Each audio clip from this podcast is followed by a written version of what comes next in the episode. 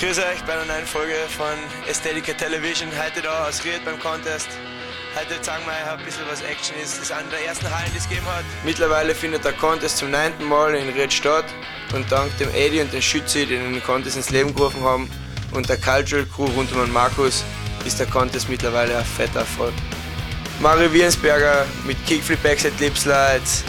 Der Local Manuel Ramminger hat fett gerockt mit Feeble Grinds über die King Rail und Backside Lip Slides. Grüß euch, das ist der Steinsen, represent den Read Contest, Statica TV on stage.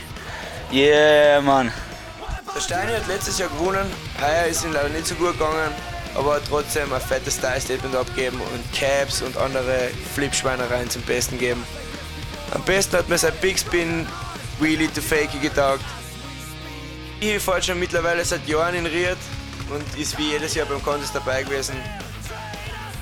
Solid Fronts and Tailsides von Michi und seine anderen Popshop Fakies und Fronts at Five O's waren Teil seiner Kür.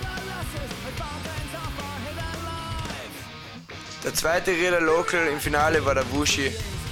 Hat mit soliden Backside 180s und Pop Showits über die Pyramide die Judges beeindruckt.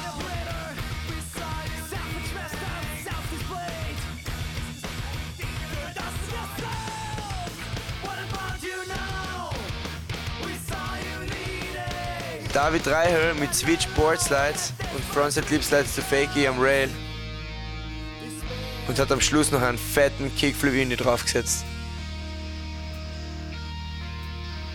Der Norbert Weidenbacher hat das ganze Wochenende über schwer Gas gegeben und hat mit Transfer Backside Lip Slides und Transfer 5 O's die Judges fast überreden können zu gewinnen. Aber leider hat er keinen Stay-On-Run gehabt und deshalb nur der zweite Platz.